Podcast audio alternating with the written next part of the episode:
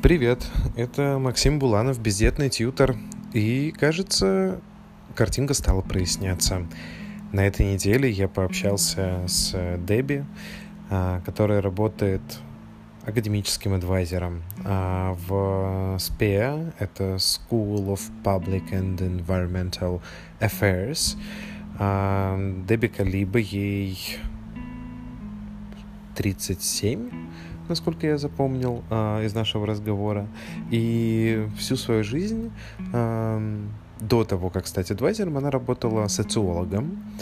Э, соответственно, уже 14 лет назад она стала академическим адвайзером в Чикаго. И вот э, уже как 6 лет работает э, в IUPUI именно в этой школе и работает со студентами бакалавриата и магистратуры. А, мы договорились с Дебби а, на разговор, и на самом деле он отличается от всех остальных, потому что по большей части она, конечно же, делилась своим личным опытом, своим личным восприятием, а, меньше было обобщений, хотя в какой-то части разговора вы встретите эти обобщения, когда мы обсуждаем вообще, как устроена система обращений студентов. А что же мы обсудили? Мы обсудили, как э, вообще случился этот переход из социологии в адвайзеры, а, какими навыками а, должен обладать адвайзер, по мнению Дебби, а, какова философия и мотивация быть вообще адвайзером, что движет ей как специалистом мы попробовали прочертить э, границу между тем, чем занимается коуч и чем отличается от адвайзера. Вроде бы удалось. После чего мы погрузились уже в конкретику, стали разбираться в том, с какими запросами приходят студенты, как часто они приходят, как часто они не приходят, какие каналы коммуникации им нравятся э, и предпочитают. И, собственно, попробовали препарировать немножко, а, чем занимается адвайзер. Если говорить коротко, то адвайзеры а, работают на очень большом а, временном масштабе жизни человека. Они могут обсуждать с ним как и карьерные планы, так и планы на все обучение в бакалавриате и в магистратуре. Когда студент сформировал свою индивидуальную образовательную программу, выбрав определенный набор э, курсов, а, которые умещаются в рамки кредитов, а, он начинает учиться. И часто что-то идет не так. А, где-то студент не успевает, где-то он успевает. И часто бывает такое, что человеку хочется успеть закончить э, свое образование вовремя, без того, чтобы оставаться на лишние годы и без того, чтобы платить лишние деньги. Собственно, к адвайзеру э, студент приходит э, с запросом, как лучше организовать свою учебу, как успеть все закончить в срок и, собственно, что делать дальше со своей карьерой. Мы обсудили, какова система поддержки у адвайзеров, а, именно в профессиональном смысле, а, чем занимается межрегиональная адвайзерская ассоциация, скажем так, НАСАДА, и поговорили в конце о том, что такое Informal Accountability Partner, что тоже очень интересно звучит. Это такой аналог трекера, да, то есть человек, с которым ты а, можешь а, периодически общаться и сверять, что называется, часы, а, как ты движешься к своим целям. А, с Дебби было очень приятно общаться, и я надеюсь, что мы еще не раз не увидимся. А, вам я желаю приятного прослушивания. А, если будут какие-то вопросы, пожелания, какие-то дополнительные а, комментарии к тому, что вы знаете об академическом консультировании, пожалуйста, пишите мне в Телеграм. А также напомню вам, что мои посты можно читать как в Фейсбуке, так и в Телеграме, так и ВКонтакте.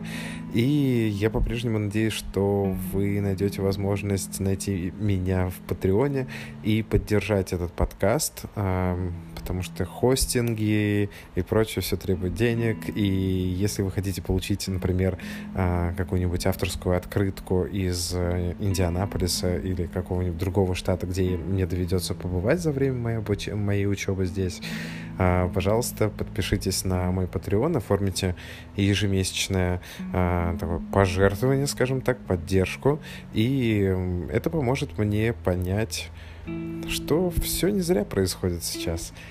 В общем, до встречи на просторах интернета. Приятного вам прослушивания и до новых встреч.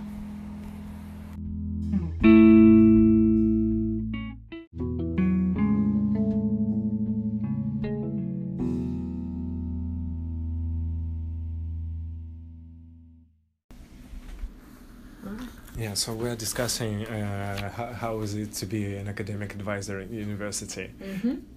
Um, uh, how, how, how long have you been working as an academic advisor? 13 years. I've been an academic advisor for 13 years, and I would say my track into academic advising or being a higher ed professional is kind of an anomaly. Um, you've got people on both sides of me who are academic advisors. They went through programs like you described, um, HESA, it's called Mhm. Higher Education Student Affairs, or Mhm. Student Affairs Higher Education Programs. So their master's studies in graduate school was in you know how to be a higher ed professional. mhm. mine my background is sociology so i'm coming at it from a different angle. So with my background um, you don't see too many people that studied a bachelor's in sociology master's in sociology and then made a career out of higher education. Um, so that's where i'm coming from. Um, once i completed my graduate degree i kind of fell into academic advising at a university in chicago Mhm. and so I was there. I advised as an academic advisor for about five or six years. Um, and then I moved to Indianapolis, where we are now, um, and I worked at a community college. So Mhm. I was an academic advisor or student success coach, Mhm. um, kind of same deal there, helping at risk students be retained and meet their educational goals. So I was there for another five years, um, and then here I've been here for about four years. So Mhm. I guess that's fourteen years. Um, and so within this school and my position as an academic advisor, I started as solely a graduate academic advisor. That is how it was. Um, posted the Mhm. job description um, i had a baby came back and my whole job changed they said Uh-huh. um, we are absorbing we are absorbing the graduate um, I guess program into one centralized student services location. So then I became an undergraduate and an graduate Mhm. academic advisor. So it just means I work and help advise both our graduate student Mhm. population and our undergraduate student population. So you've been in two positions in your career, like like uh, in my field, for my field, yeah. Mhm. Uh, first of all, you've been working as a coach, a success coach with uh, students in community college.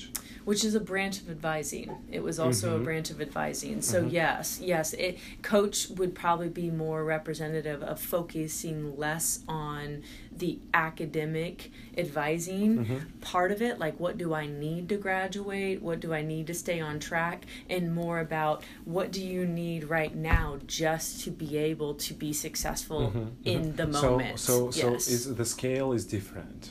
I would say the way it was defined at that community college Mhm. that I worked at, yeah, Mhm. there was a different expectation put on the coaches. We Yes. had to go deeper levels so that, and, and unfortunately, a lot of times what we found is that um, their primary needs weren't even met. So being asked for to do a secondary need like Mhm. school Mhm. was almost impossible a lot Mhm. of times because they couldn't figure out where their next meal's coming from, where their next transportation, childcare. So it's like that stuff is what I learned. Uh, it was very, it was Mhm. very emotional and heart wrenching Mhm, to see mhm, that, mhm. you know, Because you work with uh, all the back- background of students or with Mhm. his daily needs. Yes. Right, yeah, and but I didn't have the resources. So I was a higher education professional, but these students needed almost like a social services Yes. type um, resource be- before they could even begin to be successful in a Mhm. college setting because y- you know your brain doesn't work like that. It's it's programmed to um, meet your primary needs before you can move on to anything additional Mhm, and so most of these students are stuck here you know and a lot of times people discount them like um, oh well they they're not college material or they're not fill in the blank but Mhm. there's a systematic oppression that's going on to get them in that place in the first place and there is a lot of resources we need holistically to Mhm. get them out of that Mhm. so it emerged that my passion is to work with that population of students, that at risk, underserved population of students. So, all of us as academic advisors, I would say in the United States, we have kind of a an advising philosophy Mhm. or why we do what we do or how we want to be involved with the student's success. And you can ask Terry next door and it would be so much different than James next Mhm. door that's so much different than what mine is. Mhm. Um, so Are you talking about like personal motivation for this job?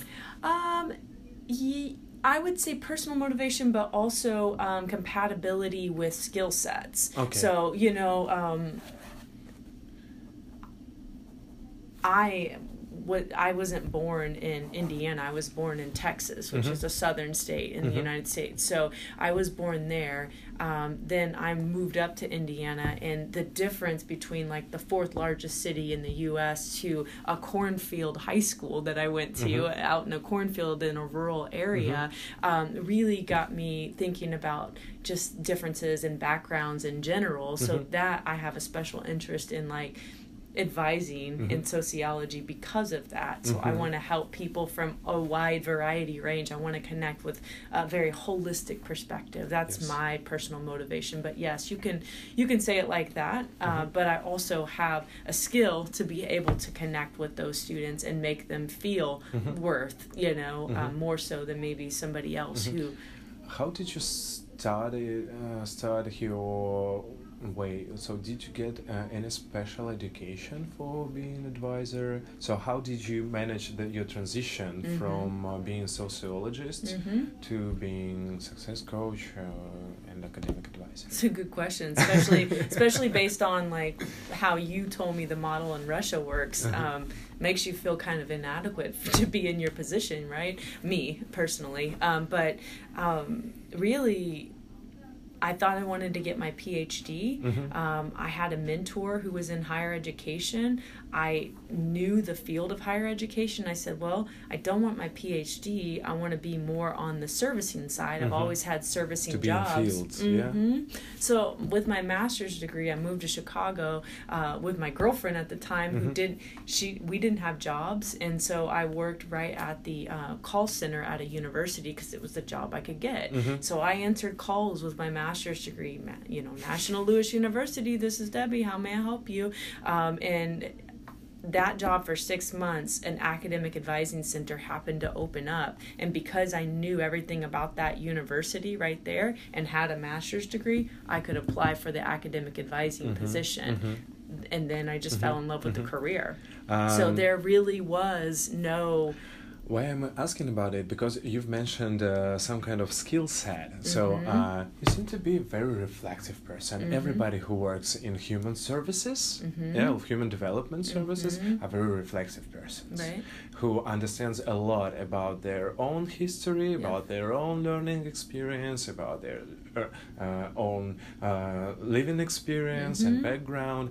Um, so you've mentioned uh, some kind of skill set. hmm And I thought that um, the idea of uh, such a skill set is Mhm. given Mhm. in some kind of uh, educational programs. hmm So, what are those skills, in Mhm. your opinion, and uh, uh, are they written somewhere, or is this job standardiz- standardized? Nope, No. it's not. Mm-hmm, mm-hmm. Yeah. So, what in in a, in a broad way, what uh, what is the skill set in your opinion? Well, mostly, like if you ask this question to me versus Terry and James, who are also academic advisors, they're probably going to answer that they got their training to be a higher ed professional in their graduate Uh-huh. studies. When I say skill sets, I my approach to advising and coaching and Mhm. helping and assisting students along on their journey is. Um, understanding listening active Mhm. listening so being able to listen like Mhm. silence yourself enough of telling them what to do, listen, and be intuitive. So I think, and it's also intuition, Mm-hmm. like understanding the system of higher education and what it takes to be Mhm. successful. High, higher education came easy to me. Um, it, it was something that I didn't really have to try very hard, Mhm. but I, I just knew the system and how to succeed at it. And so Mhm. for me, passing on translating whatever that looks like for the individual. Mhm. I tell my students all the time, you don't go to the store and buy the one size all one size fits all shirt. Mhm. You don't do that. You try on different shirts and you see which one feels good. Mhm. So I don't advise students on one size fits all approach Mhm. because it's not going to work for somebody. It's not going to fit for them. Mm-hmm. Um, and so I think when I'm talking about skill sets, it's understanding people, reading their motivation, Mhm. being in, intuitive enough to understand what they're listening to their goals Mhm. uh, understanding what path they're on, helping them assess if that is a reasonable, attainable goal. Mhm. So, like goal setting, and then filling in the gaps and, and filling in the resources to allow them to meet that goal. Um, thank you for being honest. Yeah. That's uh, I really appreciate that, Debbie. So, what are you doing as an advisor? How Mhm. does your um, usual session with student looks like? hmm Well, Let's change a little bit our way of of talk. sure, no Yeah. problem. Yeah. Um, so it's difficult for me to Uh-huh. say what Mhm. what uh so I work with graduate students. Um, so those are students that are already working a lot of times out in the professional world, um, and so I'm working with those students. But Mhm. I'm also meeting with undergraduate students Mhm. who are brand new to Mhm. college. I'm also working with returning adult students, Mhm. and then I have a specialization in working with those students who are on probation that are almost about to get dismissed academically Mhm. because they are not Mhm. meeting the bar. So when you say what does an advising session look like, it's very difficult because to pinpoint because it doesn't look the same for Okay. each each one. So uh, let's let's pause this question Mhm. uh, and uh, um, uh, make the scale bigger. Yeah. Mhm. So what uh, what is the main cycle? I guess. So let's start with the, uh, the whole cycle of uh, work uh, of uh, advisor with the student. Mm-hmm. So I see usually here in IUPUI in the corridors, in the elevators, uh, lots of advertising announcements like make an appointment with your advisor. da, da, da. So is it obligatory or mandatory for students to work with advisor, or they come just mm, like working hours? So oh, I think I need to go to advisor. So Mhm. okay, I will go Mhm. because for example uh, in coaching system uh, in Bepko learning center Mhm. they have uh, different uh, they have two big gr- groups of populations Mhm. so there are populations uh, of students who uh, have to go Mhm. uh, it's obligatory for them and uh, also those coaches are open for everybody Mhm. uh, please come in uh, Mhm. if you have a question uh, we will try to help you Mhm. um, so, um, how is the circle cycle of Mhm. uh, work with you and student uh, is constructed? It's highly encouraged to stay Uh-huh. on track. Mhm.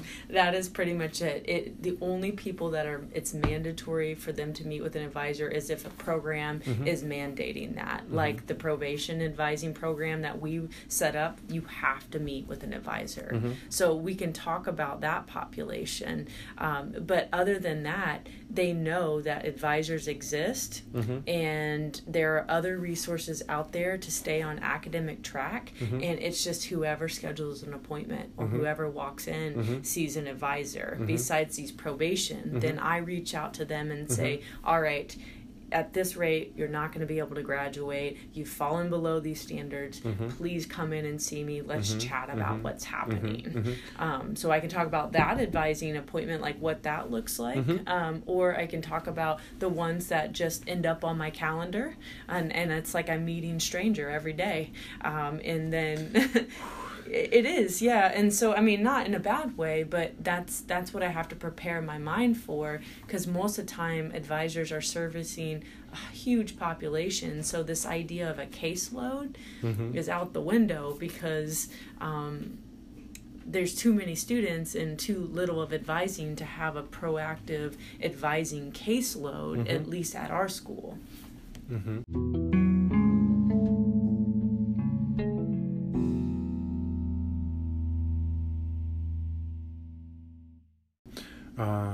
What kind of requests have students? Or what kind of questions they bring to you? Yeah, so most of them are like, um, they get this idea of, I want to stay on track. I want to make sure I graduate on Mhm. time. Um, and so they have this like race and comparison in their mind. Um, all of their other people that they graduated high school with, um, they're going to be done in four years. And so I have to be done in four years. So if I messed up and had a bad semester, I need to figure out how I can graduate on time. So a lot of their questions are motivated by this idea of graduating on time. How to hack the system? Yeah, well, yeah, that that or just like, what do I need to do to catch up, or you know, how can I do this, Uh, you know? And there's so much pressure, and and you know, I'm I'm very different From, the, from them. From their own self. They may Uh-huh. there may be other sources of pressure that's putting that on them, like Mhm. parents or friends or Mhm. comparison Mhm. points.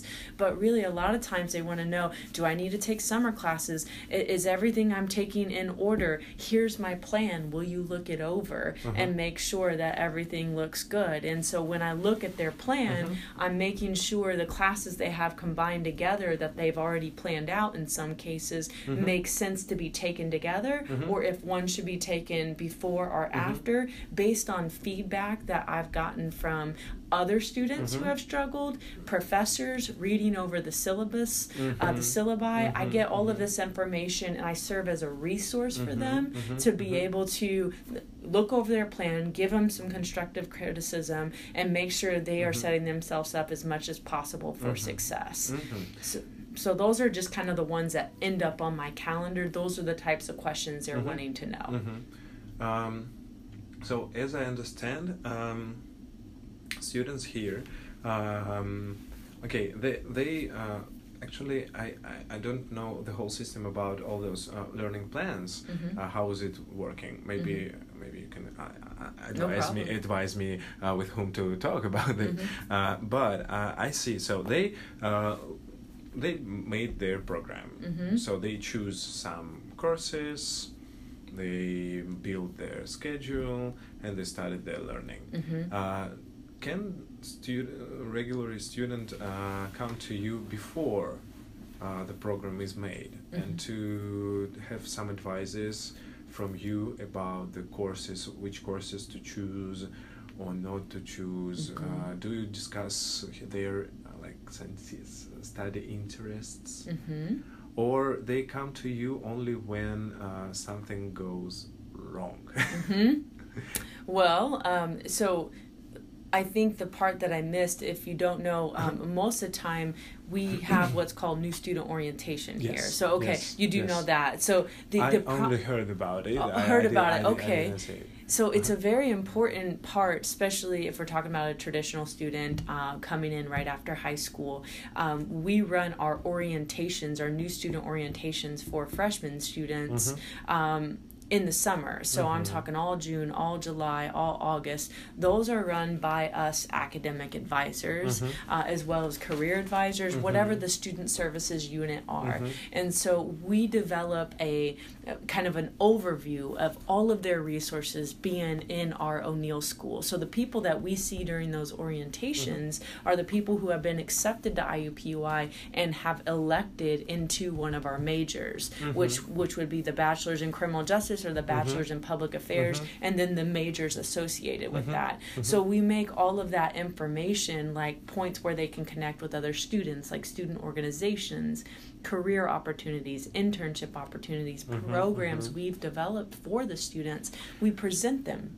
to As them. I hear, uh, if I was a student and I got all those information Mhm. in summer, oh, la, la, la, la, I guess they are You were some ignoring kind that. of overwhelmed. They're some kind of overwhelmed with information. yes. And how to make a decision in this situation? Yeah. Well, they've Who already made their them to make decision. decision? They've made their decision to When pursue choose- one of our degrees. Uh huh. Before that, Uh huh. I don't know who helped them make that decision. Okay. okay. It okay. could be they are looking through a catalog and their parents usually help them make that decision, or their friends, or the them. TV. yes. Or the TV. They really like a TV show that Yeah. has something to do with crime, and so they want to be a detective. Everybody wants to be Mhm. a CSI Mhm, detective, mhm. you know, like this kind of stuff. Yeah.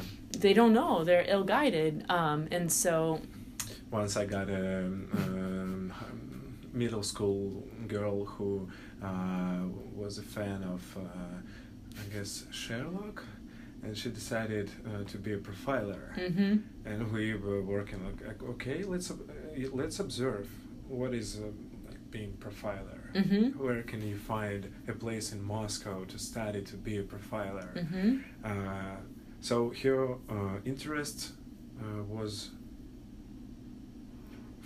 how do you say like Guided? disappeared? Disappeared, di- yeah. yeah. When Disappeared. she when she first came to the university Mhm. and saw how awful the interior design was there, she said, "I don't want to study here. hmm Actually, profiler is not that kind of profession that I would like." Like, Mhm. that's all.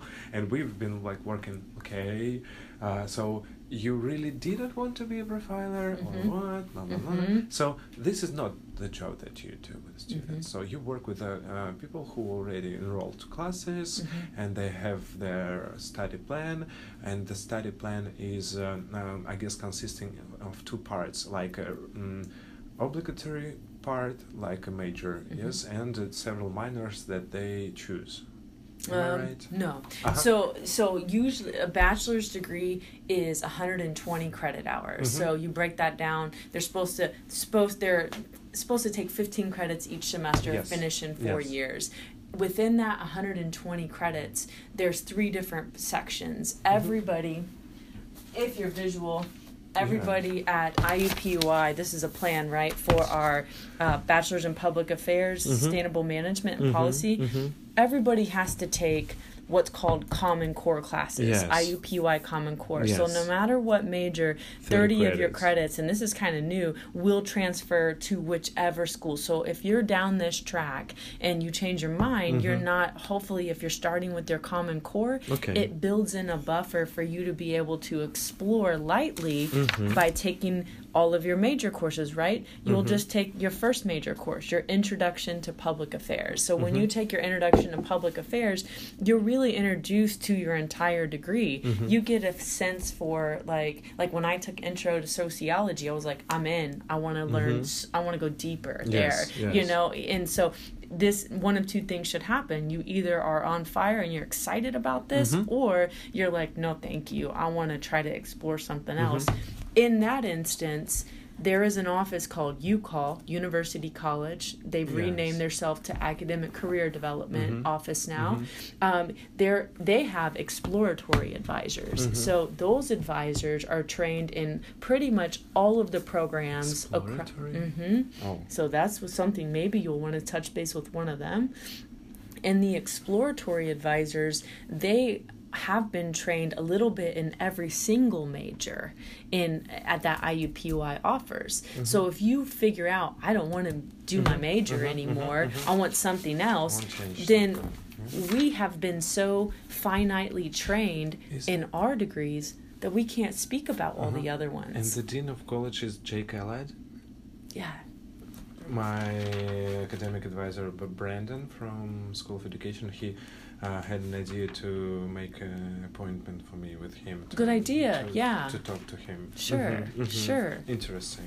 Right. And I think if you want to talk about what a typical advising session looks like, Mhm. like I can understand kind of what you're getting at, especially for your purpose. Mhm. Speaking to an exploratory advisor is going to give you a very uniform, Uh-huh, holistic uh-huh, view uh-huh, because uh-huh. So many people are coming to these advisors Mhm. lost Mhm. and so a lot of what you Mm-hmm. just described um, you know that you do with maybe students in your tutoring um, is that's what they do to get them to their next school Yeah. and then when they're admitted to their we next support the transition Right. between school and university, Mhm. school and homeschooling, for example. sure Mhm, yeah that mhm. makes sense yeah So you am I right if I'm saying if I say that you help to uh, help students to navigate through the environment, the Mhm. educational environment of SPEA?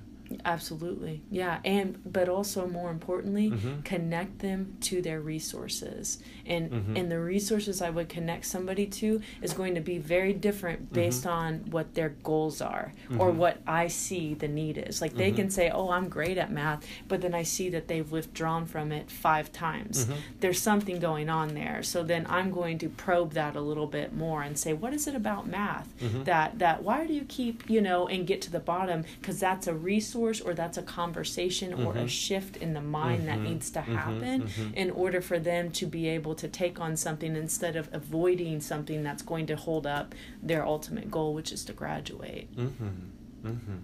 Uh, how long um, students usually work with you? depends how much they like our conversation so, so, so, so sometimes uh, it's so. I mean, is it only one consultation, or they can enroll in series of consultations with you, with sessions? they can enroll in as many as they'd like Mhm. um, and so because you know when i see a student i try to be as holistic as possible Mhm. give them all the information but as you pointed out that can be quite paralyzing and Mhm. overwhelming Mhm. you know to get that much. I sense that i do that a lot i mhm, overwhelm mhm, and paralyze a student but i fear that they won't ever come back. And so I want to give them everything I can think of in the moment Mm-hmm. uh, because nothing is making them come back in like kind of like you would with mental therapy, for example. You know, you, you want to keep up on that, and, and there's this accountability piece. I would say in, in my perfect world, I'd be able to do that with caseloads of students, Mhm. but that it's not set up like that. We cannot support that Yeah. um, eh, with big numbers like this, Mhm. then it doesn't happen unless little tiny programming Mhm. that happens. Be- because uh, the next question I got in my head now. So, how do you monitor uh, the results or effects of your work with students? Mhm. So, if they, okay, I know students uh, are different. Some of them understand your resource resourcefulness. Uh, some under, some don't understand. Mhm. Uh, some come back, some don't come back. Mhm. Uh, so, what are your, I don't want to say KPIs, but what are your expected objectives of your job? So, how do you understand that? Uh, you were helpful, to do. Do you send them kind of feedback uh, forms, or uh, you monitor their success uh, via Canvas or Mhm. something? Yeah. Well, honestly, or or you have uh, uh, your effects like okay uh, w- w- you reporting like uh, the question was like this we discussed this this this i Mhm. gave you those kind of advices mhm. uh, showed you those kind of resources maybe made a follow-up letter with a with a uh, script Mhm. uh, like where to go what to do with whom to talk and uh, that's it so and you count and you only count like uh, hours of work Mhm. Well, I mean, I don't really have Uh-huh. any systematic follow up, mm-hmm. and really, from my probation population, Mm-hmm. the the closest thing I can think of is each semester after grades are final, they run the report. Mm-hmm. Are you on probation? Are you if you were on probation, are you back up to good standing? Mhm. Um, and so those that in that moment, Mhm. I get to see these are students I've worked with. Mhm. Um, they've gotten their self back up to good standing, um, or these students are at a dismissal, Mhm. or these students are still on Mhm. continuing probation.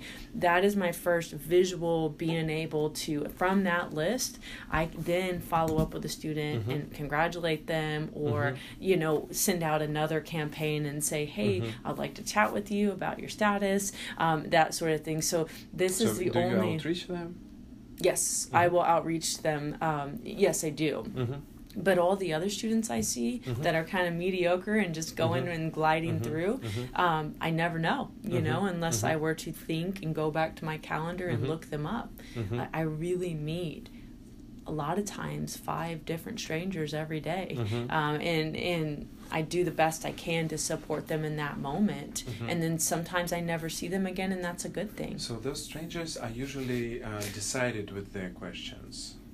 They're decided but they don't know that they have more questions like so i guide those conversations mhm. and like making sure like it, i can tell like if they want one thing that's Mhm. great that's Mhm. that's the worm that gets them on the hook but then i am going to give them a lot more than just that one but thing the core problem Mhm. is, you see, yeah, it's like that. Right, like so you you're coming in and you want to know if you're going to graduate. Mhm. Yeah, you can graduate, but the classes you have left, those are very um, those are very demanding courses. So taking them together, especially if you want to be a lawyer, isn't going to help support your Mhm. GPA Mhm. to be a high position to be able to apply to law school. Mhm. So I connect what their actual in the moment question is to what their overall goal is, and beyond graduation, what is it career wise? Mhm. And if you don't know, guess what? We have career advisors here. Mhm. Let me coach you on how to have a, a successful career advising appointment. And so, like, then I give them these next steps and challenge And them. I'm just uh, repeating the phrase let me coach you how to reach academic uh, career advisor. Mm-hmm. Let me let me coach. it, yeah. Let me coach you on how to have the best, Mm-hmm. most valuable career Mhm. advising appointment. Mm-hmm. So what does it mean? Okay, so our career advisors are the ones out there connecting with community partners, Mhm. jobs, alumni, Mhm. people that want to give our students opportunities before just the general population. Mhm. And so so many people are tunnel vision so many students are tunnel vision and just want to finish their degree they're not thinking about after their degree they're not thinking about what they can do now Mhm. to um, to really develop that that goal that they don't know what it is yet but they know it is a job you know Mhm. so let's start having that hard conversation that you don't even know how to start so i'm coaching them on what to do pri- first of all schedule the appointment second of all think about what goals you want Mhm. to achieve in that appointment and what about your resume and, Mhm. and all of these things that they don't want to think about they just want to know they're on top of their degree planning here Mhm. i'm trying to connect it beyond that the Mhm. takeaways like why are you doing this Mhm. it is maybe to check a degree box but then what how are we developing that part Mhm. of you Is that your um, method of work? For example, like um, because I recognize uh, some methods that you are describing now as a as a method. Mhm. Uh, for example, uh, when somebody comes with a short uh, term vision, Mhm. uh, and you uh, rescale or reframe Mhm. uh, his, his or her vision Mhm. uh, to a bigger scale to then come back to the point Mhm. here and now and what are your next steps exactly mm-hmm. yeah Mm-hmm. Yeah, I would say that's a method of mine. Uh, Mhm. also, and part of that is empowering and and letting the student know that it's okay to take ownership. Mhm. When we talk about all the parents that are Yes. hovering around Yes, their kids yes. and don't really, it's almost like they need permission. They need to hear, especially Mhm. these freshman students, that this is your first eh, first time Mhm. maybe in life that this is your decision and Mhm. your decision alone. do you dis- do you discuss with your uh, how, how how do you call it advisee Advisee, yes. Advisee, yeah. Advisee, uh how, how do you uh, do you discuss uh, with them um, the image of their desirable future maybe. Um, I let them. I ask the questions and Mhm. let them kind of come up with that image. hmm But uh, it's not the point of your job. It just can be a method. Yeah, like uh, Mhm. let's let's. let's it's my method. It's my approach. Mhm, Yes. Uh huh. Because So- some people don't do that. some people just say, "All right, do you understand what you need for your degree? Mhm. Okay, and this is my suggestions. Go forth." You know, and it's very surface level. So, uh, coming back to the general question, uh, the I see that you have lots of advisors here. Mhm. How many advisors are working in SPEA? We have just um, Three, Terry, three, academic advisor. Mhm. She's solely on undergraduate. Mhm. I am an academic advisor for graduate and undergraduate. Mhm. James is the associate director, Yes. and he does some advising, but he Mhm. does a lot of the programming, like for orientation. Mhm. We have our director. Mhm. She can do advising if necessary. She doesn't do very much. We have a, a manager of graduate admissions who can do advising as well, Mhm. uh, but not necessarily. It's just kind of a tacked on thing. Mhm. Eugene, who's recruitment, he can do advising as well, but doesn't do that much. So when you talk about whose job descriptions say academic advisor, it's just two, just me and Mhm, Terry mhm, here. mhm, mhm. So, and it's a full time job, and uh, as I hear, you have a very big mess of uh, people here. Yeah. Like, usually up to five admissions, up to five appointments you have. Yeah, usually a day. If I Mhm. leave my calendar open, and I usually don't try to leave it wide open just because I need to get back to emails, because that's a lot of my advising is done through Mhm. emails. I'm seeing a lot of people in this generation. Mhm. I've noticed, and I'm 37, so when I'm seeing, you know, these 18 year olds, I've noticed a trend that there's a lot of um, reluctance to meet face to face. They would Mhm. rather hide behind a screen. Mhm. Not all of them, no, Mhm. but a lot of them are more comfortable with texting or more Mhm. comfortable with emailing their Mhm. question Mhm. rather than having this conversation for whatever reason. And that could just be the generation they brought up in, Yeah, you know? Yeah. I So know like that. interviews like this, you know, I it's know that. that's that would be very painful. So, uh,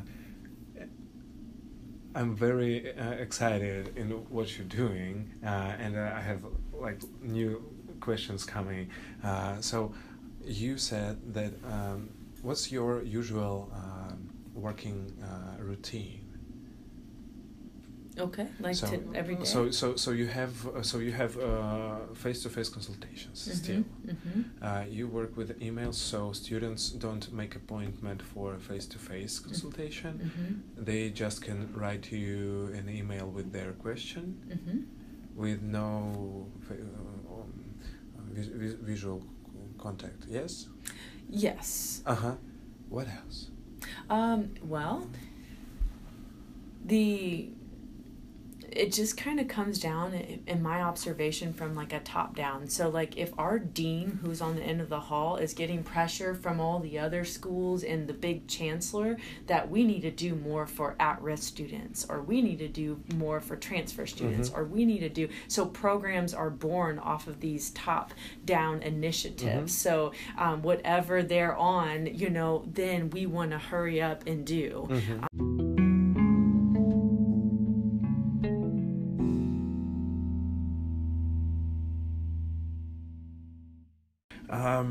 Wanted to give you a resource based Uh-huh. on what you talked about. There is, and maybe you already know this, a um, professional advising network Uh-huh. called NACADA.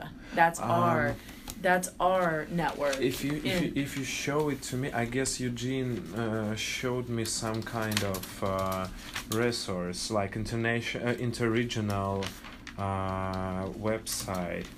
this Uh huh. I guess I guess yes. Can you please open it? I, I Sure will I will yeah. remember uh, Yeah, the design uh-huh. the design. Unless they I'm a vi- it. I'm a I'm, oh, it was a month ago, so yes. Yes, it, Oh. I, I saw this. So yes. many of Uh-huh. our advisors will write um, presentations on different topics of Mhm, advising, mhm, whether it be mhm. like intrusive advising or at risk advising or approaches to different advising, like methods in how to advise athletes. Mhm. And all of this, then they'll go to the professional conference every October and meet with colleagues all around the United States and be kind of like a big reunion for academic advisors. Listen to conferences all day, teach backs from Mhm. these uh, advisors. But there are resources um, that are. I don't know. I think when it comes to a holistic view of Mhm. advising, you've got so many different types of universities and colleges, and I don't know if that's the same in Russia or Mhm. not. Uh, that one size doesn't fit all. It's just like this moving target, and whatever Mhm. the culture and the leadership team Mhm. deems important, you know, Mhm. there's no systemat- systematizing um, advising. But the closest thing I can think of is Mhm. something like this, where we're all learning what other people are doing, and then we're taking that back. Mhm. Um, and I, I attended this conference and presented at this conference uh, several times in the past. Mhm. Um, so I don't know what you can gain from that, but I wanted to make sure at least you Mhm, knew about mhm, it. mhm. I will, I will, I will check this.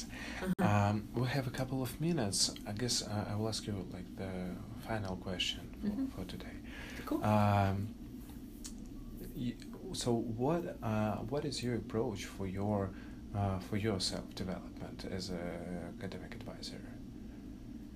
Um, do you discuss your practice? Do you have maybe supervisor, Mhm. or maybe you meet with your colleagues um, monthly or weekly? Mhm. Uh, because you've mentioned like do you have conferences, you have Mhm. resource base of like all those nation, national websites, uh, but maybe here you with whom you discuss your work uh, as a professional.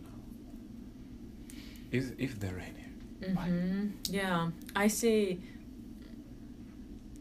for me, like, I like to connect with the faculty because that's the side when I go home, they're Mhm. teaching, right? Mhm. For graduate courses, they're seeing students in a different light. Mhm. I like to share kind of what I'm doing with the Mhm. student and Mhm. hear what they're doing Mhm. and see where we can support each other. Um, Mhm. and so my approach to my work is diving deep into the school and what they're learning in the classroom and what the learning outcomes are.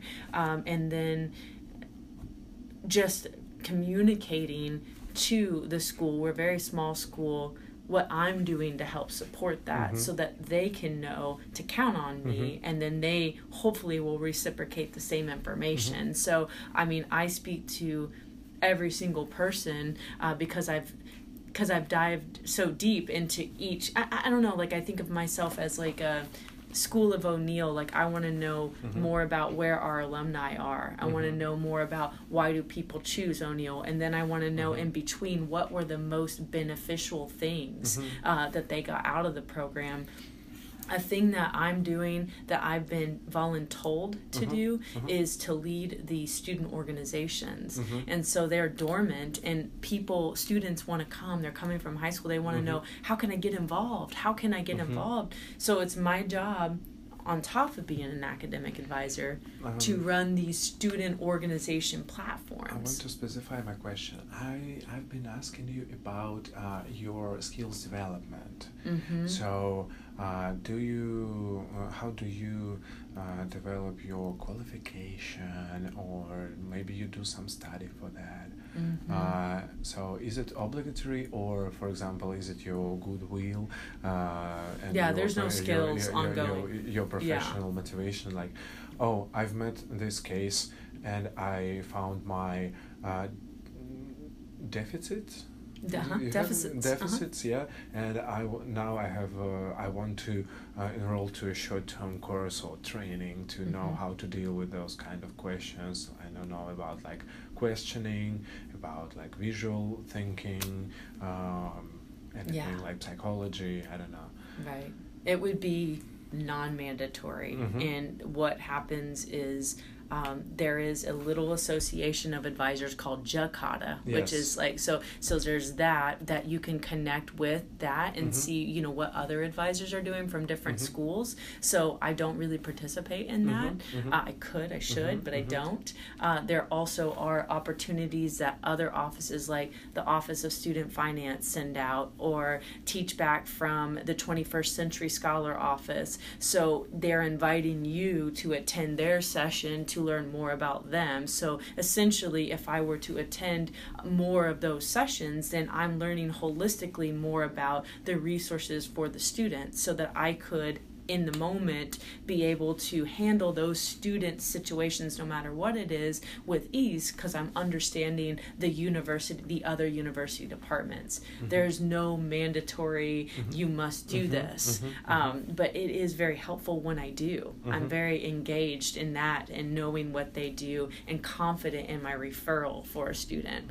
But you know really it's for me i look at this job as something that i love doing and it's gratifying but it also lets me keep a balance so that i can live my life outside of work as well in a Mhm. very balanced way Mhm. um, so th- that's that makes sense. that's truthful of you know what I do, and I feel good about it. If I have to spend time doing something every day, I feel good about doing this, and I feel like I'm good at it. Mhm. Uh, but there is no mandatory skill skill set building. Okay, okay. Yeah. Uh, Debbie, thank you very much. Oh, sure. I hope it was helpful. So, uh, thank you very much for your time, Mhm. uh, for your honest answers, and uh, uh, helping me to understand more Sure. about how to uh, how to work as an advisor here. Mhm. Yeah, um, you do a very great job. Oh well, thank you. I think I get, and I wish uh, students appreciate what you are giving them, Mhm. and uh, they uh, understand all the uh, resource that uh, is hidden uh, in your sessions. hmm I think they do. I get I get a lot of good feedback, and I put that in a folder called Good Vibes. Uh-huh. And so when I get that back, I save it, and if I'm having a bad day, I'll look through those messages in my Good Vibe folder and realize like, hey. I'm making a difference here. Yes. Um, it's all back up. Sometimes the students come back and say, you know, I wanted I want to show you because you. You know, basically, they're using me as their informal accountability partner. Mhm. That I had all Fs, Mhm. but look at this. I've got all A's this semester. And they're so excited to come back and show me that you believed in me and I did this and I want to show you that you were part of that journey. You know, and that's the most rewarding thing, Yeah. you know? Yes, um, that's actually one of the values that I try to. Um, how how is it? Uh, to give Convey. to my, can convey to my students, Mhm. yeah, like uh, the f- principle of uh, uh, unconditional belief. hmm It's a, that's a very hard thing Mhm. to make to give. They all, because parents don't give it sometimes. Uh, Mhm. Teachers don't give it sometimes. Everybody is different, hmm and uh, there should be a position, a figure uh, in the environment of a person who studies hmm uh, to uh, someone who will just unconditionally believe in your success hmm hmm and say that you could try and Yeah. see what happens. How do you call it? Informal accountability partner. Partner. Mm-hmm. I, I, I, I like how it sounds. Mm-hmm.